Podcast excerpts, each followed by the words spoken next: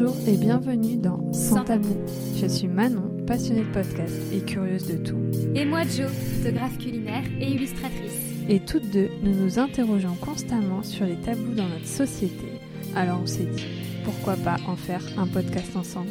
Ce podcast est finalement dit d'une réflexion, mais surtout d'une belle rencontre entre deux parcours bien différents. Si vous aimez parler des sujets qui mettent la plupart d'entre nous mal à l'aise, car vous comprenez, ça ne se fait pas d'en parler, ici nous prendrons le temps et la liberté d'en parler avec vous grâce à des témoignages. Nous mettrons également en lumière certains questionnements en interrogeant des professionnels. Pour témoigner, vous pouvez nous envoyer un mail à santabou.podcast.gmail.com. Alors, prenez un cookie, un thé ou un bon verre de vin, car c'est tout de suite dans Sans, tabou. Attention, cet épisode aborde les sujets du suicide et du harcèlement scolaire. Cela peut faire revivre des traumatismes. Si ces sujets sont trop sensibles pour vous, je vous déconseille d'écouter l'épisode. Pour les autres, restez. Mon invité du jour aborde ces sujets en toute simplicité. L'épisode n'est ni triste ni glauque. Mon invité donc, c'est Louise. Elle a accepté de me parler du, suicide de sa sœur. Ce suicide arrive par les suites d'un harcèlement scolaire long et qu'elle a vécu dans le silence. Louise raconte comment elle a appris le décès de sa sœur en vivant à des milliers de kilomètres le jour de son anniversaire, mais aussi comment elle a décidé de faire vivre le rêve de sa sœur et comment ça l'a aidé à traverser son deuil. Avant de vous laisser écouter l'épisode, je vous fais part de quelques informations importantes. Si vous souffrez de harcèlement, qu'il soit scolaire, moral, sexuel, au travail, en ligne, peu importe, parlez-en. Ne restez pas seul. Parlez-en à des personnes compétentes, à des psychologues, à la police. Par contre, n'allez pas raconter votre histoire à Louise, la sienne est déjà suffisamment lourde à porter. Jo et moi ne pouvons pas non plus porter vos histoires, nous ne sommes pas des professionnels. Par contre, nous nous soutenons de tout notre cœur. Nous savons que rien de tout ça n'est votre faute. Nous vous encourageons vivement à vous entourer de professionnels pour en parler. Ensuite, Louise a lancé une campagne de crowdfunding pour publier un livre qui raconte son histoire. Elle raconte tout ça dans l'épisode, mais sachez déjà que tous les liens pour vous procurer le livre et la soutenir sont dans la description de l'épisode. La campagne est ouverte jusqu'au 16 octobre 2021 et si elle n'atteint pas le montant fixé, elle ne pourra pas éditer son livre. Alors j'espère vraiment que son histoire vous touchera et que vous aurez envie de l'aider à finaliser son projet. Je m'arrête là pour le moment, je vous laisse écouter l'épisode et on se retrouve juste après. Bonjour Louise. Bonjour. Comment tu vas? Eh bien écoute, ça va bien Manon, enchantée. Bienvenue sur le podcast. Merci, un grand merci d'avoir accepté de parler du sujet dont on va parler qui est un sujet hyper personnel, hyper compliqué. Donc euh, franchement, je pensais vraiment pas qu'on aurait quelqu'un aussi rapidement qui a envie d'en parler. Donc euh, vraiment un grand merci. Bah, avec plaisir, je pense que c'est hyper important justement de parler d'un sujet comme, celui-là parce que bah, il y, a, beaucoup de gens qui sont concernés ou qui ont un, entourage qui est concerné. Donc il, faut un petit peu briser le tabou sur, euh, sur ce sujet, je pense. Ouais, et bah écoute, si tu veux bien te présenter, me raconter un peu d'où tu viens et quelle enfance tu as vécu. Et après, on, on, rentrera dans le vif du sujet, je pense. Bien sûr. Donc, euh, moi, je m'appelle Louise. Euh, j'ai 31 ans. Euh, je suis originaire de Toulouse. Et je suis issue d'une famille de trois filles. Donc, tu vois, une sororité. ouais, donc c'était très, très, très fille à la maison. Donc, tu vois, les chaussures roses, des barrettes, tout ça. Et, et c'est vrai que c'est assez drôle parce qu'en fait, mes parents leur avaient annoncé qu'ils n'auraient pas d'enfants puisque ma maman avait été déclarée stérile. Et en fait, ce qui s'est passé, c'est qu'à à Toulouse, euh, cette année-là, il y a eu un centre d'infertilité qui, a, été créé. Et grâce à ça, euh, ben, mes parents étaient les premiers en fait à, passer. Donc, euh, il n'y avait pas encore de liste d'attente. Euh, et donc, ils ont réussi à avoir ben, ben, trois enfants. Donc, on a né in vitro et on était bah, les premières euh, à naître à, Toulouse quoi. Et donc euh, on était d'autant plus heureux euh, enfin mes parents étaient d'autant plus heureux parce que bah, ont failli pas avoir de, petite famille donc donc tu vois j'ai eu une enfance super heureuse. Mais alors vraiment on allait beaucoup au camping tout ça. Enfin c'est des petits trucs mais on, s'amusait beaucoup. Et, et c'était vraiment très sympathique Trop chouette. Franchement, j'aime beaucoup l'histoire. Je, je, ne savais pas, on a parlé un petit peu en off, mais je ne savais pas. Ça. C'est C'est trop bien. Ouais, ouais, c'est, c'est vraiment chouette. Ben, c'est vrai qu'on on est toutes les trois ben, très rapprochés. En fait, quand on a des enfants in, in vitro, ben, c'est déconseillé de faire des, des grossesses multiples parce que ben, c'est des grossesses à risque.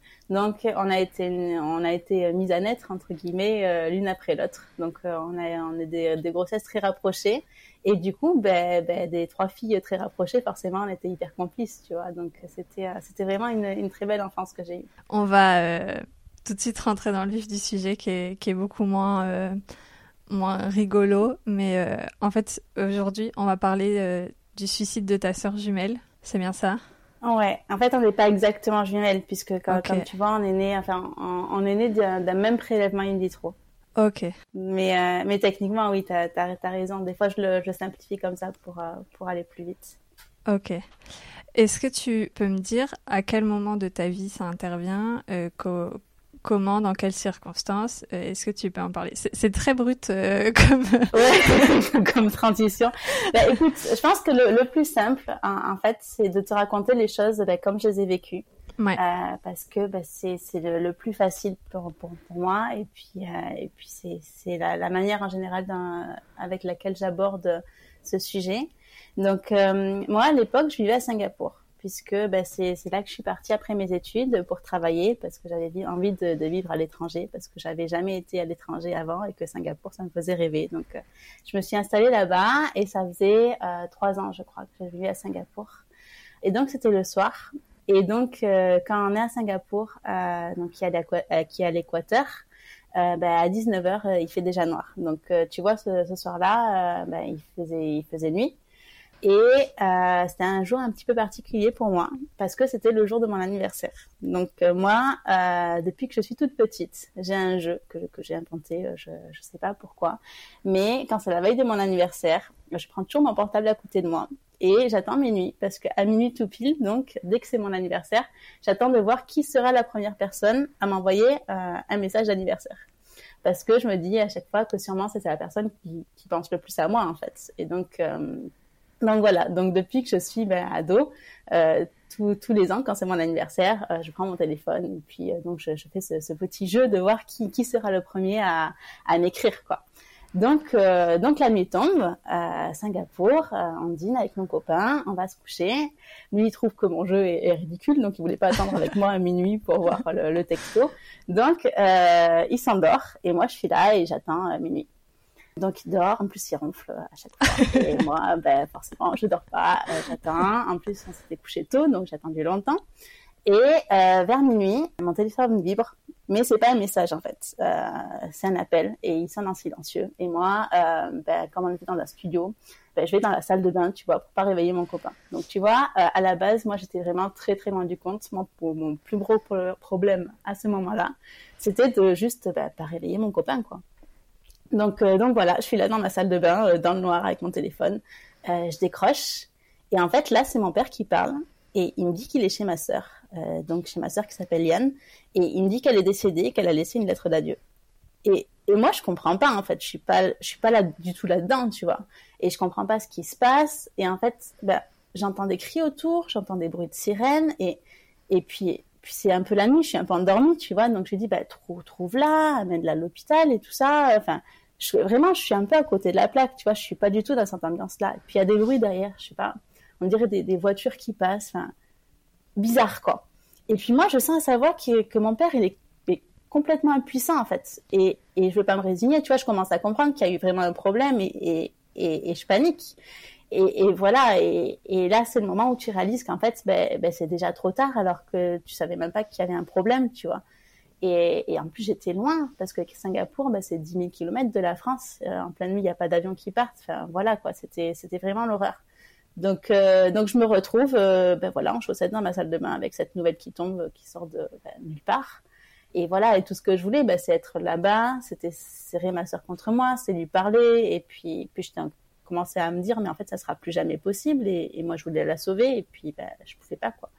Et, et, voilà, donc ça, c'est ce qui s'est passé, c'est ma, ma première, ma, ben, ma, ma, découverte en fait que, que les gens qui se suicident, ben, ça n'arrive pas qu'aux autres. Et, et, quand je l'ai compris, ben, pour nous, notre famille, ben, c'était trop tard. Quoi. Avec le recul, est-ce que tu te dis qu'il y avait des, des signes annonciateurs un peu? Est-ce qu'elle en avait parlé? Est-ce que ou est-ce que ça c'est vraiment sorti de nulle part pour tout le monde? Ben, Écoute, en fait, avec le recul, euh, sur, sur le coup, après le choc, en fait, au début, tu es un peu dans le déni, hein, objectivement. Euh, moi, moi j'y croyais à moitié, tu vois. Mais euh, assez rapidement, en fait, il y a des questions qui, qui se posent. Chacun se dit, mais qu'est-ce qu'elle avait dit? Qu'est-ce qu'elle avait fait? Tout ça. Et en fait, c'est hyper particulier dans ma situation personnelle parce que, en, en réalité, ma sœur, elle avait subi un harcèlement scolaire. Mais ça, je le savais pas. Et euh, elle avait subi un harcèlement scolaire pendant 10 ans. Mais tu vois, ça, ça je ne savais pas. Personne ne le savait dans ma famille. Elle n'avait pas dit. Et euh, ce qui s'est passé, c'est que quand je suis rentrée donc en France, au début, euh, j'ai commencé à poser des questions parce que tu sais, il y a une lettre, mais c'est la police qui te la donne la lettre parce que les pompiers l'ont trouvée. Et puis il y avait des documents. Et puis il a fallu faire des démarches pour pouvoir avoir accès aux documents, tout ça. Et puis en fait, on s'est rendu compte que ben, il y avait, enfin, il y avait des, choses qu'elle avait fait. En fait, on s'est rendu compte que qu'elle avait porté plainte contre des personnes, mais genre il y a, il cinq ans. Et puis ensuite, on s'est rendu compte qu'il y a des personnes qui lui écrivaient sur son Facebook, sur ses emails. Et puis on s'est rendu compte qu'il y avait des témoins qui avaient été là, et puis que qu'en fait qu'elle avait fait une dépression par rapport à ça, qu'elle avait été suivie par des médecins. Enfin, tu vois, à force de à, à force de poser des questions, enfin, c'est un peu toute l'histoire qui est qui est sortie, quoi. Et puis, et puis surtout, et, ça, bon, je devrais pas le dire maintenant, mais, mais je suis pas grave, je, je, je vais l'assumer puisqu'on est dans, dans, sans tabou, donc je vais quand même le dire. En fait, j'ai trouvé son journal intime. Euh, c'est plusieurs journaux intimes en fait, parce qu'elle voulait être écrivaine, donc elle écrivait énormément. Et euh, dans son journal intime, elle racontait toute son histoire.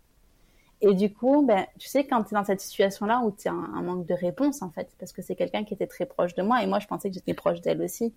Donc, du coup, ben, en fait, j'ai pu euh, ben, retracer toute l'histoire parce qu'elle était écrite, parce qu'elle avait raconté en fait. Et ça, euh, c'est vrai que quand tu es dans une situation comme ça, ben, c'est toujours triste, c'est toujours malheureux, mais au moins tu comprends ce qui s'est passé et tu peux mettre des mots dessus. Et ça, je sais qu'il y a beaucoup de gens qui sont confrontés à la même situation que moi, mais qui n'ont pas ça. Et, ouais. et, et c'est, ça peut être hyper dur pour eux parce qu'en fait, si tu n'as pas euh, une explication de la personne, ben, en fait, tu sauras jamais ce qui s'est passé. Est-ce que ça, du coup, ça a fait partie d'une aide pour euh, réussir à, affronter cette, cet événement, le fait de comprendre? Est-ce que ça peut répondre à des questions que tu aurais voulu lui poser? Est-ce que, euh, est-ce que tu te sens coupable de certaines choses? Est-ce que tu as des sentiments comme ça? Ou est-ce que vraiment ce, ce, journal ou ces journaux intimes ont pu euh, tout mettre à plat et faire que, que, que tu ailles bien aujourd'hui? Alors en fait, euh, donc c'est plusieurs questions que tu poses oui. là, mais euh, effectivement, euh, en fait, quand tu as un choc comme ça dans ta vie, euh, tu passes forcément par plusieurs étapes du deuil qui sont en fait des étapes qui sont, on peut pas dire standard, mais, tout le monde, euh, quelle que soit ta personnalité, ton histoire, passe par différentes étapes du deuil. Quand je te disais, tu vois, au début que à la base j'étais dans le déni, ben, c'est pas que je voulais pas être triste, c'est que je me sentais pas triste et j'avais pas envie d'y croire parce qu'en fait ton cerveau fonctionne d'une certaine manière qui, qui fait qu'il te protège. Donc en fait, tu as des étapes du deuil qui sont incompressibles et même si on te donne des explications, même si tu trouves des explications, tu passes quand même par un, un cheminement de reconstruction qui est encore enfin, qui est relativement long, tu vois. Moi, juste après le choc, j'ai vu un psychologue qui m'a dit euh, tu vas voir, il te faudra au moins quatre ans pour commencer à t'en remettre un peu. Et puis moi, je me disais, mais en fait, dans quatre ans, moi, je serais toujours triste comme aujourd'hui. Qu'est-ce qu'il raconte ce type, quoi? Et en fait, effectivement, quatre ans après, j'ai vu que ben, c'est pas qu'on se remet, mais on gère beaucoup mieux euh, ce sujet et on arrive à vivre normalement et tu peux refaire des projets et tout ça et ça, ça va mieux. Donc tu vois, je te le dis parce que bon, j'espère que tu seras jamais confronté à, à un sujet comme ça, hein, mais euh, c'est vrai que au moment où tu as quelqu'un dans ton entourage qui suicide, tu as l'impression que ta vie, elle est finie aussi, quoi. Et en fait, en vrai, euh, tu peux te reconstruire. Euh, ça demande du temps, ça demande des efforts. Euh, le, le, chemin est long, mais, mais c'est possible. Quoi. Après, pour moi, euh, en fait, ce qui, ce qui s'est passé, c'est que j'ai beaucoup réfléchi. Euh, je me suis dit, ben voilà, ma sœur, elle est décédée à 21 ans euh, parce que ben, il y a des, des adolescents qui sont qui sont pris à elle. c'est un harcèlement scolaire qui était très violent, qui a duré longtemps. On avait le nom des coupables, on pouvait rien faire parce que il y avait pas de preuves. Euh, voilà. Euh, donc c'était hyper frustrant. Et puis j'ai réfléchi et je me suis dit, mais qu'est-ce qui reste une fois que quelqu'un euh, est plus là, quoi? Qu'est-ce que je peux faire et, en fait, je me suis dit, ben, la passion de ma sœur, la passion de Liane, c'était d'être écrivain. Euh, c'était vraiment euh, ce qui la faisait vivre, c'était son objectif. Euh, elle voulait être écrivain, elle avait toujours rêvé de ça et ben, elle n'a pas pu ré réaliser son rêve, tu vois, parce que parce qu'elle est partie trop tôt. Et ça, vraiment, c'était quelque chose que je pouvais pas accepter. Autant le fait qu'elle soit décédée, ben, j'ai fini par un petit peu l'accepter parce que j'étais obligée. Mais le fait qu'elle n'ait pas pu réaliser son rêve, euh, ça passait pas. Parce que euh, j'ai vu qu'elle avait fait plein de démarches pour faire de la prévention sur le harcèlement scolaire, euh, qu'elle avait euh, rédigé énormément de textes aussi, de, de romans, de choses, parce qu'elle voulait vraiment être écrivain et réaliser son rêve, malgré tout ce qu'elle avait vécu. Elle avait vécu vraiment beaucoup de trucs difficiles, en fait, qu'elle avait cachés. Euh, donc voilà. Et donc euh, j'ai commencé à trouver bah, des textes dans son duplex à, Toulouse. Je les, ai, je les ai partagés au début à des personnes qui étaient autour de moi pour leur dire ben voilà qu'est-ce que vous en pensez, euh, qu'est-ce que ça vaut. J'ai demandé à des, des, personnes qui savaient bien écrire et euh, le retour. Dans la grande majorité, les gens m'ont dit mais on est ému, on est touché, euh, je me reconnais. Enfin, j'ai eu vraiment des, des retours hyper positifs et hyper enthousiastes. Et euh, aussi en cherchant dans son boîte email, euh, j'ai vu qu'elle était en contact avec une dame qui avait, pris un, qui avait reçu un prix Goncourt et qui l'avait aidé à travailler en fait sur son projet de roman. Donc tu vois, il y avait beaucoup de, de signes qui me disaient qu'en fait elle avait ce but dans sa vie et qu'elle avait fait ben, la moitié du chemin. Ouais. Et je me suis dit ben en fait ben moi je vais l'écrire euh, l'autre moitié de, de, son roman, tu vois. Donc j'ai pris tous les, les plus beaux textes que j'ai trouvés. Donc il y en a j'ai les trouvés dans son appartement. Euh, bon, j'ai un peu fouillé, hein, j'avoue, les placards, tout ça, euh, voilà. Il y en a, comme je te disais, je les ai trouvés dans ton journal intime. Il y avait des emails qu'elle avait envoyés qui étaient, qui étaient hyper puissants d'un terme émotionnel et hyper intéressants, tu vois. Euh, il y a des documents que la police m'a remis, qu'elle avait écrits, qu'elle avait envoyés à la police, euh, où elle racontait son histoire. Il y avait ses soignants, il y avait des amis. Sur Facebook aussi, j'ai trouvé des choses. Donc, tu vois, j'ai tout rassemblé. Bon, ça m'a pris deux ans. Okay. Et puis, je me suis dit, ben, la, la, manière que dont la, la, manière la plus intelligente finalement de relier tous ces textes, bah, c'est d'écrire notre histoire.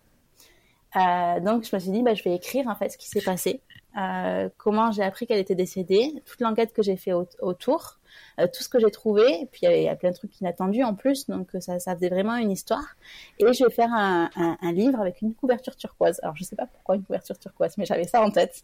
Et je me suis dit, euh, je vais appeler ça euh, La fille de cristal, parce que le premier texte que j'ai retrouvé d'elle disait, je me sens comme une poupée de verre. Et c'est et voilà. Et c'est un texte qui était très beau. Et je me suis dit bah je vais je vais écrire son, son livre. Et comme ça son son rêve à elle sera réalisé. Et c'est un peu ce qui m'a aidé tu vois à moi. Et ce qui a aidé en fait d'autres personnes qui avaient vécu un harcèlement scolaire qui m'ont aidé sur ce sujet. Alors après, je t'avoue Manon qu'en fait le, le, gros problème que j'ai eu avec ben, ce, ce, process, c'est que ben, euh, elle, elle était très talentueuse pour écrire, mais moi j'avais jamais rien écrit. Euh, ça faisait dix ans que je travaillais en finance, donc euh, je savais faire que des tableaux Excel en gros. et je me suis dit, ben, ben, je suis un peu, je suis un peu mal barrée quoi avec mon projet. Comment je vais faire? En plus, t'as la pression, t'écris. Euh, ben, tu vois, c'est le rêve de quelqu'un. Tu peux pas écrire n'importe quoi. Il faut que le livre il soit bien. Euh, il faut qu'il soit passionnant. Euh, il faut que ça soit un, un, un, une vraie qualité, tu vois. Donc en fait, ce que j'ai fait, c'est que j'ai contacté un historien. Je lui ai dit voilà, euh, j'ai ce projet. Euh, ma sœur est décédée, euh, elle s'est suicidée, elle avait ce rêve-là, euh, elle a fait la moitié, voilà ce que j'ai, qu'est-ce qu'on fait Et la personne a été hyper hyper gentille. Et tu vois, c'est pour ça qu'en fait le, suicide c'est un tabou et en même temps il y a plein de gens qui se sentent concernés ou qui se sentent solidaires avec ça. Il m'a dit bah, j'ai une histoire à peu près comme la tienne, donc tu vois hasard. Hein. Ah. Il m'a dit voilà et je vais t'aider. Donc voilà. Et du coup, euh, ça m'a un peu motivée parce que je me suis dit en fait, je suis pas toute seule dans ma galère. Euh, il y a d'autres gens qui, qui comprennent euh, et qui ont envie de, de m'aider. C'est bien, c'est une personne, mais c'est déjà pas mal. et donc j'ai écrit à la dame qui avait reçu le prix Goncourt et j'ai dit ben voilà, je suis désolée d'arriver avec des si mauvaises nouvelles, mais euh, voilà, ma sœur vous l'avez beaucoup aidée pour son projet, pour ses textes et en fait ben, maintenant elle est décédée. Euh, et, et, moi, j'essaye de continuer. Euh, Est-ce que vous me donneriez pas un, petit coup de main? Et elle m'a dit, ben, je suis hyper occupée, mais, mais ta sœur, je la connaissais bien et, et je vais t'aider. Et, euh, et, du coup, après, j'ai écrit à notre ancien prof de français, donc tu vois, du collège, mais je connaissais personne en fait. Donc j'ai fait avec bah, les moyens du bord. Et j'ai dit, ben voilà, j'en suis là. j'ai ces, parties qui fonctionnent pas. Qu'est-ce qu'on fait? Il m'a dit, ben écoute, je vais te donner un coup de main. Et en fait, petit à petit, tu vois, euh, en cherchant euh, à droite, à gauche, en expliquant mon histoire et tout ça, ben, il y a 47 personnes qui m'ont aidé à faire ce, ce projet de, de, livre. Ah oui. Euh, et les gens étaient hyper solidaires. Et ce qui était hyper étonnant, c'est qu'ils se confiaient à moi aussi. Ils me disaient, ben, ben moi aussi, j'ai ma cousine, j'ai mon voisin. Euh, j'ai même quelqu'un qui m'a dit, ben mon fils, il s'est suicidé aussi. Enfin, tu vois, c'est des, des, choses hyper personnelles en fait. Ouais. Et c'est là que tu te rends compte qu'en fait, le suicide des jeunes, ben, ça touche. Ben, c'est une des causes principales de mortalité, je crois, après des accidents de la route. Hein. Je, je suis pas sûre, mais je crois que c'est très important. Et à chaque fois que quelqu'un décède comme ça, ben, il y a tout, toutes les personnes autour de lui qui sont impactées, mais personne n'en parle parce que ben, c'est tabou. Ouais. Et, euh, et aussi, ben, on a honte Enfin, tu vois, moi, je t'en parle à, toi, mais comme je te disais euh, avant qu'on qu commence le podcast, j'utilise un pseudo. Lui, c'est que mon deuxième prénom parce que, ben, ben, quelque part, il y a tellement de gens autour de moi qui sont pas au courant et que je l'assume pas, que, que je vais pas leur dire parce que j'ai peur d'être rejetée, parce que j'ai peur d'être jugée, parce que j'ai peur de mettre les gens mal à l'aise, etc. Donc voilà. Et en même temps, tu vois, pour ce sujet-là, euh, comme je voulais vraiment, vraiment que le livre de ma sœur, euh, qui, qui, que j'écris avec ses textes, en fait, il soit bien, bah, c'est ce qui m'a motivé à en parler euh, autour de moi. Et même, tu vois, je vais te, je confier un, petit secret, c'est que pour la couverture, euh, je me suis dit, euh, il faut un livre, il faut, faudra qu'il y ait une couverture, tu vois. Euh, et je sais pas dessiner, je savais pas comment m'y prendre vraiment, j'étais un peu bloquée, tu vois, parce que moi je savais juste que je voulais un livre turquoise, donc tu vois, c'est quand même pas beaucoup. Euh, et j'ai contacté d'anciens étudiants de, de, mon école de commerce, euh, tu vois, les SEC à Sergi, et je, je leur ai écrit, je leur ai dit bon voilà mon histoire, euh, j'en suis là, euh, ce serait un, un j'ai écrit ce thriller qui est fini, euh, il n'a pas de couverture, est-ce que ça vous dirait pas euh, de brainstormer entre étudiants qui est actuellement en cours, qui peut être actuellement confrontés au harcèlement scolaire euh, Potentiellement, euh, 21 ans, c'est l'âge où il y a le plus de suicides, je crois. Donc, euh, vous avez tous 21 ans. Peut-être que vous n'êtes pas concernés directement, mais c'est des personnes qui sont un peu similaires à vous, finalement, qui vont lire cet ouvrage. Euh, Est-ce que vous m'aideriez à faire une couverture? Ils ont fait des brainstorming. Et alors après, ils ont fait quelque chose que je trouve extraordinaire, c'est qu'ils ont travaillé avec une auteure, une illustratrice euh, qui est euh, qui s'appelle Chez Gertrude et qui est l'illustratrice qui est qui euh, illustre les, les, les livres de Marc Lévy. Donc tu vois des, des beaux livres quoi. Et ils okay. ont fait une couverture mais top qui, qui, était magnifique et qui était donc euh, turquoise. et, et, voilà. Et donc du coup tu vois, ben, bien sûr tu vois après j'ai toujours perdu ma sœur, je suis toujours malheureuse et tout. Mais c'est vrai que de me dire que ben, son rêve, il a permis de, de rassembler en fait autant de gens euh, d'aider à parler de, ce sujet, d'aider à faire de la prévention sur le scolaire, parce qu'après ces étudiants, ils ont fait plein de plein de projets parallèles avec de avec de l'art, avec des dessins, avec euh, des projets dans des écoles. Enfin, ils ont fait plein de choses. Euh, et je me suis dit, ben au moins, ça a un petit peu servi finalement à aider d'autres personnes aussi. Et et c'est pas pour rien quoi. Mmh, trop bien. Ce livre, il est sorti Alors, ben, en fait, il y, y, a ce problème qui, qui vient euh, ensuite. Euh, comme je te disais, c'est un journal intime euh, à la base qui, qui relatait l'essentiel de son histoire. Et donc, quand on a terminé l'ouvrage euh, cet été, donc tu vois, c'est tout frais. Ah oui. Euh, le, le, problème qu'il y a eu, euh, c'est que je me suis rendu compte qu'en fait, je pouvais pas passer par un éditeur parce que même si j'ai eu des très belles propositions d'éditeurs qui auraient fait un super travail, je suis sûre. Mais bien sûr, quand tu passes par un éditeur, ben, le, les textes que tu leur donnes, ils leur appartiennent. Ouais. Ça veut dire que tu vends les textes. Ouais. Et, euh, et d'un point de vue moral, je sais pas si c'est moi qui ai un blocage euh, ou, ou si c'est ou si tout le monde réagirait comme moi, mais euh, je suis absolument incapable de vendre euh, des textes qui viennent d'un journal intime de ma sœur ou de, mm. tu vois, c'est c'est trop personnel en fait. C'est des textes qui sont pour moi sont sont spéciaux. Je peux les, les partager, mais je voulais pas les vendre. Donc je me suis dit, ben en fait, il va falloir que je l'auto-édite. Et donc là, bah, tu vois, de nouveau, je me suis dit, bah, il va falloir que je trouve des, des papiers, des imprimeurs, euh, que, que je trouve comment on le fait distribuer. Bah, tu vois, de nouveau, tout le process, quoi. Ouais. Et en fait, euh, j'ai parlé autour de moi et il y a une dame qui s'appelle Lisa, qui a, qui a la soixantaine, je crois. J'espère que je la vieillis pas. je l'ai jamais rencontrée, je lui ai parlé que par téléphone, qui m'a dit, ben moi j'ai à peu près la même histoire que toi. Donc tu vois, il y a énormément de gens en fait qui qui vivent, euh, enfin le, le décès d'une personne de leur famille par suicide en fait. Et elle m'a dit, bah écoute, je vais t'aider. Donc c'était drôle parce qu'en fait on faisait des réunions, tu sais, avec des imprimeurs et il parlait un peu en langage codé, genre la quatrième de couverture, euh, le type de papier du 80 grammes, non du 95 grammes. Et moi, j'étais là, enfin, tu sais, en Skype, tu vois, j'essayais de, participer, mais je comprenais rien. Après, il me disait, oui, est-ce que tu veux des cahiers collés ou des cahiers cousus? J'étais là, de quoi, de quoi parle-t-on? Je, je sais que la tranche d'un livre, c'est collé ou cousu, mais j'ai aucune idée des différences, tu vois. Donc, voilà, encore des trucs hyper techniques, euh, mais il y a plein de gens qui ont bossé dessus et qui ont fait, ben, quelque chose de, de réussite, tu vois. Et voilà. Donc du coup, euh, pour répondre à ta question, euh, là, je suis en train, enfin, je, je pense euh, faire une page Facebook euh, incessamment sous peu, sûrement la semaine prochaine, pour parler du projet. Euh, et mon, mon but, ça serait de faire un projet sur Ulule pour ah pouvoir le financer l'impression quand même, puisque en fait, il faut, faut quand même imprimer aussi à la fin, mm. fin septembre. Donc tu vois, il est, il est pas sorti, c'est un travail de long terme puisqu'en fait on est beaucoup et, euh, et chaque personne a finalement un peu sa motivation dans ce projet-là.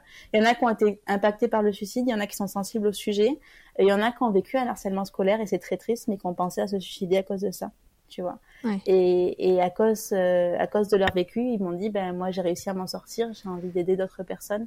Euh, voilà, donc euh, tu vois, mon histoire, en fait, c'est une histoire triste et en même temps, c'est une histoire de, bah, de, de, belle solidarité euh, et une histoire qui rassemble, quoi. Donc, donc voilà, c'est là où j'en suis. Après, pour revenir au, à ton sujet qui est le, le tabou, c'est vrai que, que pour moi, en fait, ça a été le, pour moi le plus difficile avec le problème d'avoir une sœur qui s'est suicidée c'est d'arriver à en parler à mon entourage proche. Puisque ouais. comme je te disais, j'ai échangé énormément avec des gens que je connaissais pas, tu vois. Mais même avec toi, tu vois, je peux t'en parler assez librement. Mais c'est vrai que dans mon cercle familial proche, par exemple, tu vois, avec mes parents, euh, c'est très dur euh, d'en parler euh, aujourd'hui. Quand c'était la première année après le décès, on en parlait beaucoup. Okay. Et puis petit à petit, c'est devenu un sujet un peu plus tabou dans la famille. Même si c'est très mauvais en fait euh, je me suis rendu compte qu'à chaque fois que j'en parlais à table, ben, tout le monde se mettait à pleurer. Donc, euh, rapidement, comme on se voit pas beaucoup avec ma famille, puisque ben, je vis au Danemark et qu'on se voit deux fois par an, ben, quand on est à table, euh, je parle plus du suicide de ma sœur. Voilà. Parce que ouais. sinon, ça gâche ben, le repas, quoi. Ouais, ouais. Euh, mais euh, voilà, et quand tu vois pas souvent la, ta famille parce que tu es loin, en plus avec le Covid et tout ça, et eh ben tu peux pas euh, quand tu es au téléphone gâcher les enfin pas entre guillemets gâcher mais euh, mais tu peux pas vraiment trop parler de ce sujet parce que si la personne au bout du fil elle est malheureuse tu peux pas la prendre dans tes bras. Euh, tu peux pas être là tu sais pas ce qui se passe une fois que tu as raccroché. Enfin tu vois c'est un peu stressant quand même. Ouais. Donc euh, donc voilà c'est un sujet qui pour moi est tabou et pas tabou puisque ben c'est c'est quand même très délicat. Sachant que le plus difficile c'est que maintenant comme je te disais j'ai deux enfants dont j'ai une fille et comme ma sœur, ben, on est née de fécondement in vitro, enfin, en fait, on a un visage similaire. Forcément, ben, ma fille, euh, elle a la tête de ma, ma sœur qui est décédée. Voilà. Ah oui. Donc, euh, c'était hyper dur euh, pour nous au début, pour moi en tout cas, de, de voir les expressions de visage et tout ça de ma sœur ben, sur mon enfant. En fait, ce que j'ai fait, c'est que j'ai essayé de lui en parler. Euh, avec des mots très simples. Je lui ai dit, ben voilà, euh, tu avais une tante, euh, elle est plus là, euh, elle avait une maladie du cerveau qui est très très difficile à soigner.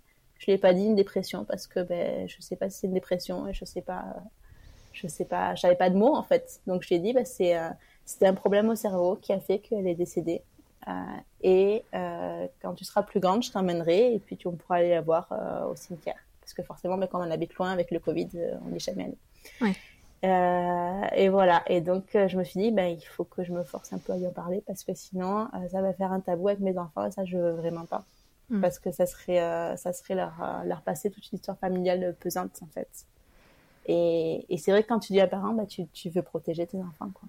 Ouais. Donc, donc voilà, sujet partiellement tabou. toi, tu disais que tu étais allé voir un ou une psychologue et certainement. Euh, Est-ce qu'elle t'a aidé sur ce chemin du deuil et de l'acceptation, etc. Et question d'après, euh, est-ce que toute ta famille, euh, tes parents, ont fait aussi cette démarche ou est-ce que tu es la seule à l'avoir fait? Alors, chacun a son rythme. En fait, au départ, c'est une psychologue qui m'a dit ça, mais je ne sais pas dans un cabinet. On en avait juste échangé comme ça cinq minutes avec quelqu'un qui se trouve était une psychologue aussi. Et elle m'avait dit justement qu'un deuil, surtout par suicide, ça prenait quatre ans.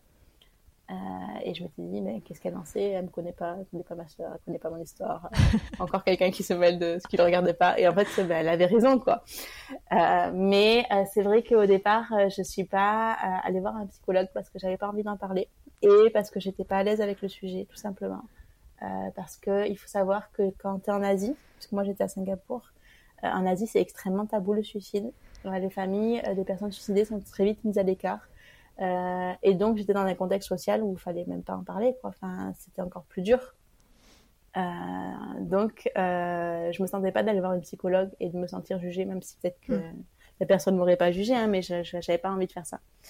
Euh, par contre, quand j'ai commencé à retrouver les textes de ma sœur, je me suis rendu compte qu'en fait, elle avait utilisé certains, un type de symbolique. En fait, les textes qu'elle avait écrits en tant que romancière, donc dans son ordinateur, dans ses dossiers, il y en a certains qui avaient un double sens. Elle avait travaillé en, en, enfin, tu sais, il y avait deux niveaux de lecture en fait. il y avait des, comme des indices en fait. Et là, j'ai passé énormément de temps à comprendre. Donc j'ai travaillé avec un expert en symbolique qui m'a dit oui effectivement euh, il y a un deuxième niveau de lecture, euh, les symboles veulent dire ça. Enfin il a commencé à m'expliquer plein de choses et je me suis dit mais en fait euh, les textes que j'ai sous les yeux, enfin il y a des choses à comprendre derrière. Et donc cet expert en symbolique m'a appris plein de trucs qui étaient concrets mais euh, du coup, ça a un peu créé chez moi une confusion, étant donné qu'on avait le même, j'avais le même visage que ma sœur, tu vois, euh, que euh, j'étais tout le temps dans ces textes et tout ça. J'ai eu un peu une confusion identitaire. Euh, je rêvais beaucoup de, de ma sœur. J'avais l'impression qu'elle me disait des trucs. Enfin, tu vois, vraiment, j'étais complètement en train de, de perdre pied, quoi. C'était, euh, c'était déstabilisant. Et donc là, je suis allée voir une hypnologue en lui disant, ben voilà, j'ai l'impression que ma sœur, quand elle est partie, euh, elle a peut-être dit des choses euh, autour de moi, peut-être qu'elle m'a parlé, peut-être je vois des rêves où elle me parle. Enfin, je, je comprends plus là. Il faut m'aider euh, à comprendre s'il y a quelque chose à comprendre ou s'il y a rien à comprendre. Et donc, on a fait des séances d'hypnose qui ont été hyper intéressantes, hyper enrichissantes, où j'ai eu donc les réponses que, je recherchais. Et, et, il se trouve que les hypnologues sont souvent aussi psychologues. Donc, on a fait des séances de, ben, avec une psychologue à cette occasion-là. Mais c'était euh, trois ans après son décès, tu vois, donc c'était assez tard quand même. Par contre, euh, tu me demandais pour les, les, autres personnes de ma famille, euh, il y en a plusieurs qui ont fait des vraies dépressions. Enfin, je sais pas si il y a des fausses dépressions, mais en tout cas, qui ont fait des, des dépressions assez sérieuses euh, et qui eux ont été suivis par euh, par des psychologues, ouais, de manière régulière. Ok. Est-ce que tu as, as, remarqué que ça pouvait aider à mieux traverser le deuil ou est-ce que tu as remarqué que ça dépendait vraiment, vraiment des personnes et, et peut-être de la de relation? façon, euh, Tu as, besoin de parler en fait. En tant qu'être humain, quand il t'arrive quelque chose de dur, tu as besoin d'en parler. C'est pas du tout simple de pas vouloir en parler. Euh, par contre, c'est vrai qu'il faut que ça vienne de toi. Donc, c'est-à-dire qu'au moment où tu te décides, toi, euh, d'aller voir un psychologue, tu as déjà commencé ta démarche en fait. Mm. Donc, euh, bien sûr qu'aller voir un psychologue, ça aidera toujours dans ces, dans ces situations-là, à condition que ça soit la personne qui aille, qui l'ait décidé. Ça sert à rien de forcer quelqu'un à aller chez un psychologue, tu vois. Ouais. Mais, mais clairement, oui, moi, ça m'a beaucoup aidé euh, de, de, parler avec quelqu'un, d'échanger, tout ça, c'est super. Et même d'ailleurs, euh, dans les personnes qui m'ont aidé à travailler sur, sur le, le roman policier qui est fait à partir de l'histoire de ma sœur, tu as plusieurs psychologues pour enfants, parce qu'en fait, je leur ai demandé euh, si un, un, adolescent qui, qui est dans des, des, périodes troubles, on va dire, euh, lit ce livre, comment il va le percevoir? Et donc, on a travaillé aussi dans ce sens, en fait, pour pouvoir apporter à ces personnes-là bah, de l'aide, ouais. euh, en plus de, du roman, qui est en fait un roman d'aventure, puisque mm. je raconte en fait comment j'ai créé, j'ai mené l'enquête entre guillemets depuis Singapour, euh, et puis j'ai raconté les vrais endroits où j'étais. Donc, tu sais, des fois, tu es dans des endroits un peu, enfin, c'est des, beaux endroits à Singapour. Tu as des, des, beaux cafés, tu as des endroits où tu as des piscines, tu as des endroits où j'étais sur la plage. Et donc, j'ai raconté ben, vraiment le quotidien de commencer quand tu t'enquêtes comme ça sur ta sœur qui est disparue alors que tu es à Singapour. Donc, c'est j'ai vraiment voulu faire un, livre, en fait, plus d'aventure et de suspense comme un aimée qu'un truc déprimant. Ouais. Mais euh, c'est vrai que derrière ça, j'ai travaillé avec des psychologues puisque ben, je me suis dit, il faut vraiment que ça puisse apporter quelque chose, en fait, aux autres. Euh, en fait, c'est la démarche que j'aurais aimé que d'autres avant moi aient eu pour protéger ma sœur que j'ai eue. Ouais. Tu vois?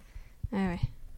Tout à ton honneur. Très bien. J'ai hâte de lire ce livre, j'avoue. je... te dirai, je t'enverrai une copie quand, quand il sera sorti. Euh, et puis, euh, je te dirai, quand tu verras la couverture turquoise, tu sauras que, voilà.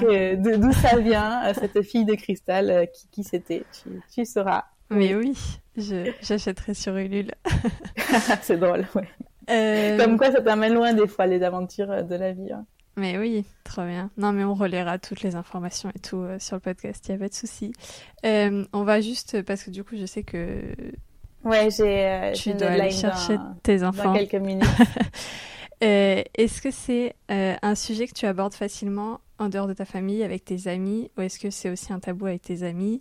Est-ce que tu remarques plus un tabou maintenant que tu vis au Danemark qu'ici, et aussi au travail? Alors, euh, au Danemark, les gens sont quand même plus ouverts, sachant que la dépression, c'est quelque chose d'extrêmement commun au Danemark à cause du manque de lumière. Puisque tu sais, euh, au Danemark, six mois de l'année, euh, il fait très très sombre. Tout le monde prend de la vitamine, de la vitamine D, qui t'aide donc à gérer ben, le manque de lumière. Mais il faut savoir qu'il y, y a, beaucoup de dépression et que c'est du coup un sujet dont les gens parlent relativement plus librement qu'en France. C'est-à-dire que quelqu'un qui a fait une dépression te le dira. Alors qu'en France, j'ai jamais vu quelqu'un qui a fait une dépression qui me disait ça alors que je le connais pas très bien, tu vois. Ouais. Donc, euh, donc le sujet est un peu plus libre. Après, euh, pour autant, le sujet du suicide, c'est tabou partout. donc ici, c'est pareil. Mais du coup, quand les gens parlent souvent de dépression, ben, des fois, euh, ils te laissent entendre qu'en fait, euh, ils, ils, ont été confrontés aussi au, au problème du suicide au problème du suicide. C'est une manière hyper euh, hyper standardisée de, de, dire ça, mais voilà, donc euh, qui ont eu quelqu'un dans leur famille qui, qui, se suicide quoi. Mais c'est vrai que c'est euh, c'est vraiment par touche. Et après, avec mes amis, au début j'en parlais, je me suis rendu compte que ça les mettait mal à l'aise. du coup, j'en parle assez rarement. Euh, voilà, c'est vrai que quand j'étais juste sous le choc, ben, je suis partie du jour au lendemain de Singapour. On avait des fêtes de prévues, on avait des, des activités, on allait courir, euh, on allait faire du yoga. Quand je suis partie euh, du jour au lendemain, tout le monde m'a dit bah t'es où? Enfin, Comment ça se fait que t'es partie de, de, la ville? T'es même t'as quitté le pays en pleine nuit. et Qu'est-ce qui se passe? Donc tu vois, j'ai bien obligé de, de, dire, tu vois, ce qui s'est passé. Et, et, voilà. Après, c'est vrai que mes collègues de Singapour, mais en fait, il y a qu'une personne qui le savait euh, qui était pas vraiment quelqu'un de confiance en fait parce que du coup bah, tout le bureau le savait quand je suis revenue. Donc euh, tu vois c'était un peu spécial. Euh, mais quand j'ai déménagé au Danemark j'en ai pas parlé parce que ben nouveaux collègues euh, c'est difficile de se présenter comme ça. Et puis une fois qu'on se connaissait bien ben j'ai plus osé le, le, dire en fait. Donc euh, non j'en parle pas au Danemark. Sauf aux responsables des ressources humaines parce qu'au Danemark, euh, tu as cette tradition qui veut que quand c'est ton anniversaire, on te met des gros drapeaux du Danemark sur ton bureau. Comme ça, tout le monde pense à, fêter ton anniversaire. C'est quelque chose de joyeux. Euh, c'est censé être euh, une occasion de faire la fête, donc tout le monde apporte des gâteaux, on mange et tout ça, on te souhaite joyeux anniversaire du soir au matin. Sauf que pour moi, ben, je fête plus mon anniversaire parce que ben, été un peu choquée. Et en plus, euh, ma fête d'anniversaire, c'est le jour du décès de ma sœur. J'ai pas envie de fêter ce jour-là, en fait. Euh, c'est pas, je suis pas du tout dans cette ambiance-là. Euh, émotionnellement parlant, c'est une, une, journée qui est très dure. Euh, déjà, si j'arrive à pas pleurer au bureau, c'est bien. Euh, j'ai pas du tout envie qu'on vienne me dire, euh, allez viens manger du gâteau. Euh, est-ce que tu es contente de fêter ton anniversaire, tu vois Donc la première année, ça a été très dur en fait. Et la deuxième année, je suis allée voir le RH et je, je lui ai dit, bah, bah écoutez, j'ai ce problème-là j'ai perdu quelqu'un. Alors, je l'ai pas dit par suicide parce que j'ai pas osé, mais j'ai dit j'ai perdu quelqu'un le jour de mon anniversaire. Euh, mettez plus de drapeau euh, sur mon bureau, comme ça personne ne saura que c'est mon anniversaire et je pourrai travailler ce jour-là parce que sinon j'y arriverai pas. Ouais. C'était juste honnête quoi. Je me suis dit autant autant être transparente. Euh, la personne a compris euh, et, et, depuis, euh, voilà, j'évite euh, soigneusement ce jour-là. De temps en temps, il y a des collègues qui me disent tiens, mais c'est jamais ton anniversaire, comment ça se fait Et je leur dis une femme n'a pas d'âge, blablabla. Je, je, je botte en touche, mais, mais clairement, en fait, j'ai pas une relation avec mes collègues comme enfin, assez proche pour le, le dire maintenant. Et, euh, et voilà, surtout quand tu es une fille euh, qui travaille avec un poste à responsabilité, qu'en plus tu as des enfants, euh, tout le monde te regarde un peu de travers en disant est-ce qu'elle va bien bosser? Euh, j'ai pas envie de dire en plus euh, ma soeur s'est suicidée parce que bah, du coup quand il y a une quand y a un peu de pression ou quoi, j'ai peur que les gens ne fassent pas confiance quoi. Ouais. Tu vois, c'est on est enfin je, je, travaille dans un bureau où des fois il y a, y a beaucoup de pression et, euh, et c'est déjà difficile de leur faire comprendre que, pourtant on est au Danemark, hein, mais qu'une femme peut aussi travailler euh, très bien autant qu'un homme. Tu vois, c'est déjà assez compliqué et j'ai peur en fait d'alourdir mes, mes, mes poids aux chevilles en leur disant, ben, en plus, je suis quelqu'un qui, alors c'est c'est pas que je suis quelqu'un de dépressif, mais souvent quand tu dis quelqu'un dans ma famille s'est suicidé, tout le monde se suppose que ben, toi, tu dois avoir un problème aussi de dépression. Hmm. y l'amalgame se fait hyper vite et donc euh, donc voilà donc c'est pour ça que j'assume pas sur mon lieu de travail peut-être un jour hein. et donc ton anniversaire tu le fêtes jamais jamais? Euh, ben non, là depuis euh, depuis non, je l'ai jamais fêté. Euh, ça m'arrive après d'acheter un gâteau parce que ben il y a mes enfants et donc ça leur fait mm. plaisir de manger un gâteau. Mais de faire des grandes fêtes, là non c'est terminé clairement. je fête d'autres trucs, je fête l'été, on fait des barbecues, je fête les fêtes de Noël, je fête les anniversaires des autres. Mais non le mien, non clairement, je suis pas encore à cette étape-là. Ouais, bon, ça peut se comprendre en même temps. Ouais. on va donc, euh, on va devoir euh, se quitter pour que tu ailles chercher tes enfants. Euh, Exactement. Est-ce qu'il y a des sujets, d'autres sujets tabous au Danemark pour que ça puisse m'inspirer pour d'autres épisodes? Ah, alors des sujets tabous au Danemark. écoute, ça se discute. En fait, il y a un tabou qui est un tabou sans être un tabou. C'est plus une pression sociale. En fait, euh, au Danemark, euh, tu es censé être bon dans ton travail, euh, et bon dans ton couple, et bon avec tes enfants. Donc, je m'explique, ça veut dire que euh, t'es pas censé dire que c'est difficile de t'occuper de tes enfants alors que tu travailles.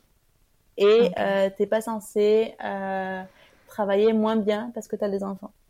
Tu vois? Donc, euh, la, vie est faite de manière à ce que tout soit compatible. Tu peux faire des horaires de travail qui sont hyper légers. Euh, souvent, les gens euh, partent du bureau à 15 heures, tout ça. C'est pas, c'est pas un mythe, hein, c'est pour de vrai. Par contre, c'est vrai que tu as une grosse pression sociale à, réussir sur tous les fronts. Être en bonne santé, euh, à manger équilibré, à faire du sport, à avoir des enfants qui sont bien éduqués, qui mangent pas de sucreries, qui regardent pas la télé, tout ça, euh, qui être euh, efficace dans ton travail. Et donc, euh, t'es pas censé te plaindre. Euh, voilà.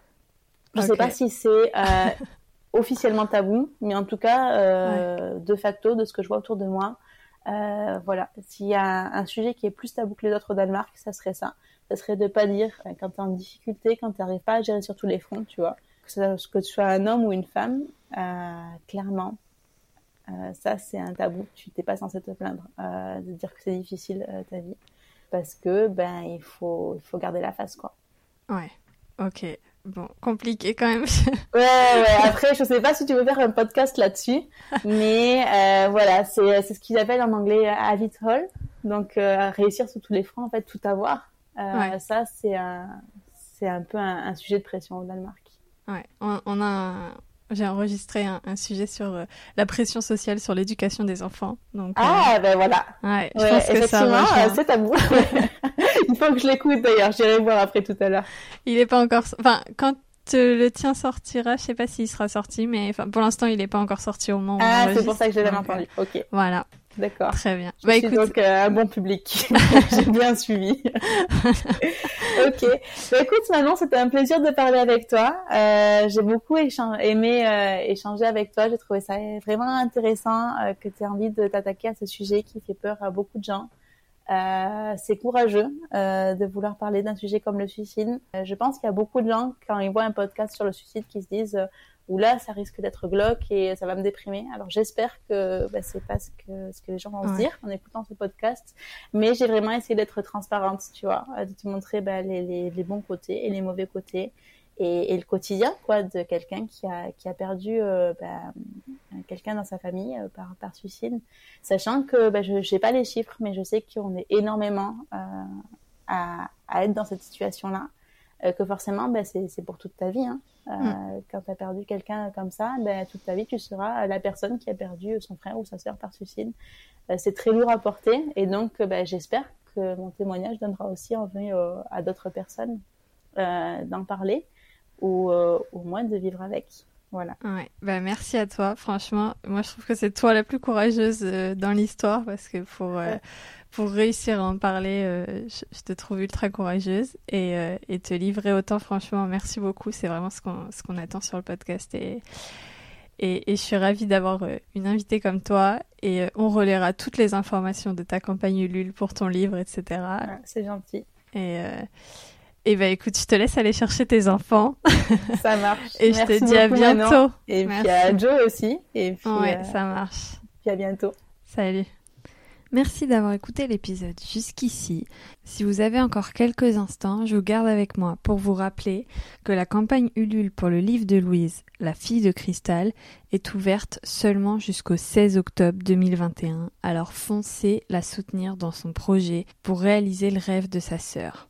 La soutenir, ok, mais ce livre pourra aussi aider les jeunes qui vivent la même chose que Liane a vécu. Après, si vous n'avez pas les moyens financiers pour soutenir le projet, parlez-en autour de vous, à toutes les personnes que vous connaissez. Peut-être que quelqu'un que vous connaissez a vécu ce genre de choses ou vit ce genre de choses dans le silence. Et si le sujet est trop sensible à aborder, dirigez-les vers le podcast, comme ça vous n'avez pas besoin d'en parler. Je vous remercie infiniment pour le soutien que vous apporterez à Louise. Tous les liens sont dans la description de l'épisode. Sur le site www.100tabou-tabou-au-podcast.com, retrouvez la fille de cristal sur Instagram et sur Facebook. Vous pourrez aussi avoir les liens là-bas. Je vous rappelle que ni Louise, ni Jo, ni moi-même ne sommes des professionnels. Si vous avez une histoire lourde et compliquée sur ce sujet, on vous invite à en parler à des personnes compétentes. Vous pouvez vous rapprocher de psychologues, de médecins, de la police pour porter plainte. Vous pouvez chercher des associations autour de vous qui pourraient vous aider. Quelle que soit votre situation, si elle vous fait souffrir, il faut en parler pour en sortir. Si vous êtes un ou une enfant, un adolescent ou une adolescente, parlez-en à un adulte de confiance, à vos parents, à un oncle, une tante, un cousin, une cousine. Quelqu'un vous écoutera et vous aidera. Après, si vous voulez soutenir le podcast et qu'on continue à aborder des sujets difficiles pour permettre à la parole de se libérer, vous pouvez le faire en laissant une note 5 étoiles et ou un gentil commentaire sur votre plateforme d'écoute préférée. Vous pouvez aussi diffuser le podcast autour de vous, en parler, le partager sur vos réseaux. Plus il gagnera en visibilité et plus notre mission sera remplie.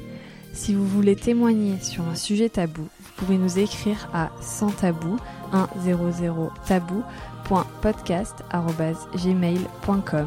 On est aussi sur Instagram at 10100-tabou-bas si vous souhaitez papoter ou nous proposer un sujet à aborder. Vous avez rendez-vous dans deux semaines pour un nouvel épisode et en attendant, prenez soin de vous.